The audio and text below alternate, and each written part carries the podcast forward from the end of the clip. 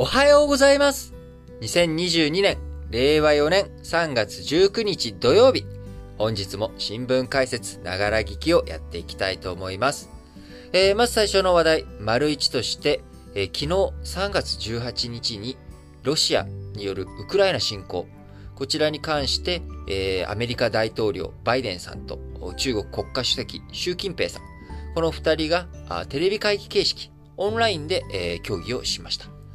協議約1時間50分に及び、米中首脳の協議。こちらは2021年11月以来のこととなり、2月24日のロシアによる、プーチン大統領によるウクライナ侵攻、この後ということでは初の協議となりました。この中でですね、中国、声明を発し、軍事支援について、やるのかやらないのかというところには触れておりませんが、えー、無差別の制裁で被害を受けるのは一般庶民だということで、えー、対ロシア制裁、えー、こちらについて反対の姿勢を中国明確に、えー、しました。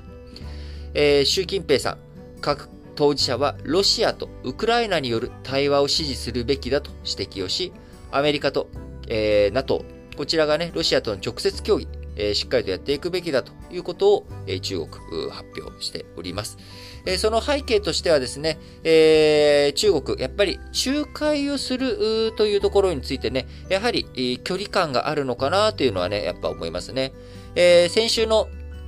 先週？えー、先週ですね、あのー中国の全人代の閉幕のタイミングでの記者会見で、李克強首相、まあ、中国のナンバー2というポジションにいる人ですけれども、この李克強首相の方から、まあ、仲介ね、やるよと。ただ、それまで仲介やるよと言ってなくて、え仲介やるよと言って、まあ、前向きな言葉に少し変わったんだけれども、えー、そこまで本気で仲介するって、なんか、大変だからなーっていうのがね、えー、滲み出るような発言が、先週でしたと。一応仲介まあ、しようかなみたいなね、そういうなニュアンスの発言だったわけです。で、今回、習近平さん、バイデン大統領との会談の中で、当事者がね、しっかりと話をしていくべきだということ、ロシアとウクライナによる当事者のね、懸念というもの、これをなくしていくように会話、対話がなされなければならないと。そして、ロシアの懸念、というのは、ウクライナが NATO に加盟するということ。であれば、まあ、NATO の加盟国であるアメリカと、えー、NATO 加盟諸国、えー、ここがね、しっかりと向き合っていくということが大切で、直接協議をやるべきだと。えー、仲介がね、えー、必要なら、まあもちろん仲介しないとは言っていないんだけれども、やっぱり当事者って誰なのよと。えー、その人たちが直接ちゃんと話し合うっていうのが大切だよねっていう、まあこういった姿勢を、えー、中国示したということになります。ロシア、ウクライナ双方の安全保障上の懸念を解消すべきだということで、え、ロシア、ね、ウクライナが NATO に加盟していく。NATO がどんどんどんどんロシア側に近づいていく。え、ロシアをね、仮想敵と見ている国の核兵器、え、あるいは軍事力。こういったものがロシアの喉元まで来ているということ。これは非常に不安な状況であると。えそれをね、なんとかやめてくれというのが、まあ、ロシアの立場ということで、えー、まあ、そちらについて中国、まあ、おもんばかって発言ということになっているかなと思います。えー、習近平さん、また、あロシア問題の文脈からはちょっと離れてしまいますが、あ対米主張、アメリカに対する主張として、台湾問題に関してですね、台湾問題がうまく処理されなければ、米中両国関係に破壊的な影響を及ぼす恐れがあると強い言葉で警告をしました。アメリカが台湾有事に介入する姿勢を示唆することなどを牽制したと見られております。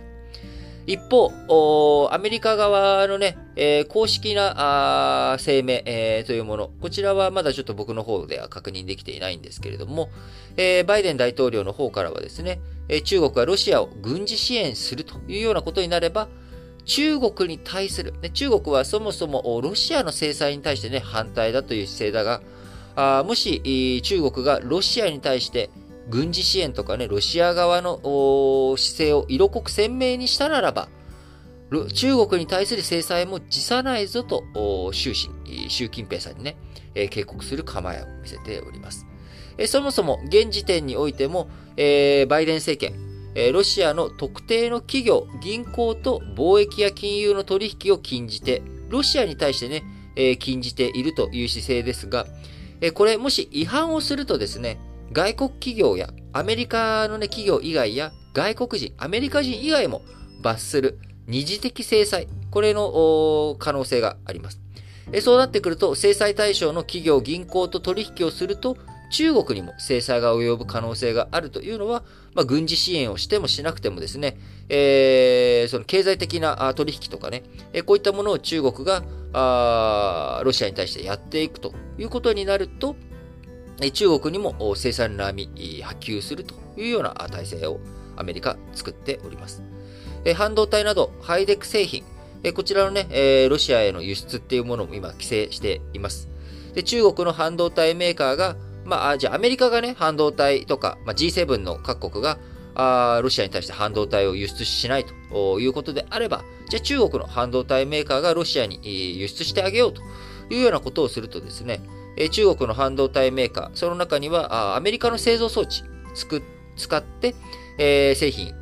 を作ると。えー、そうなってくると、その製品というものはですね、まあ、アメリカの製造装置を使っているということになるので、えー、アメリカは、まあ、そういったじゃあ製造装置とかを、じゃあ中国の半導体メーカーにはもう売らないぞとか、あ対応しないぞと、えー、そういった罰則、制裁をね、課していくことができるという姿勢になっております。えー、今ね、ウクライナ情勢、えー、緊迫度はね、えー、緊迫の状態続いております。えー、しかしながら、あ当初、もうね、えー、3週間経過しておりますけれども、2月24日にプーチン大統領が侵攻した直後というのはですね、ウクライナ早々に崩壊してしまうんじゃないか。キエフはね、すぐに陥落してしまうんじゃないかという見通し、国際社会持っていたわけですけれども、今、ウクライナがなんとかキエフ陥落を免れて、必死の抵抗を続けているという状況になっています。そういった状況の中、中国がね、ロシアに対して、えー、軍事支援、こういったものをやっていくってことになると、今の膠着した戦局が一気に変わる可能性があるということ。えこういったところから、えバイデン大統領、アメリカとしてはですね、え中国がロシアに対する軍事支援、これをさせないというところ、えここにすごく今力を込めて、え対応しているということになります。えやはりですね、あの、朝鮮戦争、1950年に起きた朝鮮戦争については、当初北朝鮮が韓国に対して、え非常に強い勢いで、え進んでおり、え韓国、下手したらですね、プサンも陥落して、半島から、えー、もう追いやられると。えその時には福岡に亡命政権え樹立するっていうような話が、え出るようなね、まあ、そんな状況でした。えそれに対して、まあ、国連軍、まあ、アメリカを主体とした国連軍が、今のね、国際空港のあるインチョン、えこちらの上陸作戦を展開し、え、今度は逆側にね、北朝鮮を、え、中朝国境まで、え追いやるというような展開になっていきました。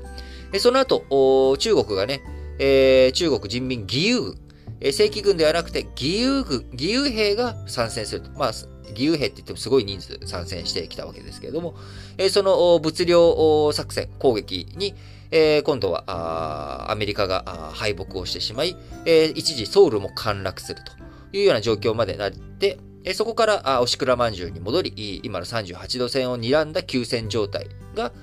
作られていくということになりました。えー、中国のね、えー、その参戦とか軍事支援とか、こういったものをアメリカ、えー、やはり恐れる背景には、あ朝鮮戦争の時のね、え中国にちょっとしてやられた感というものがね、えあるんじゃないのかなというふうにも思っています。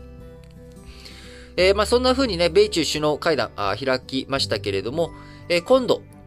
3月の24日に G7 主要7カ国、え首脳会談をオンラインではなく、ブリュッセルで物理的対面で、えー、開催するということで今調整に入っております。えー、岸田文雄首相もですね、えー、現地を訪れて参加するという調整に現在入っており、えー、24日にはですね、合わせて NATO と EU、えー、こちらもね、首脳会議を開く予定ということで、えー、西側諸国、2月24日から侵攻が開始されたということで、ちょうど侵攻1ヶ月後になる3月24日に G7 の首脳が顔を揃えることで、西側の結束、誇示していこうという狙いになっております。えー、まだまだですね、えー、状況どうなっていくのか、先行きね、不透明感漂う状況続いておりますけれども、えー、しっかりと国際社会、えー、こう、戦争に反対、プーチン大統領の今やっているウクライナ侵攻に対して明確なノーということをね、示していくというのが大切だと思います。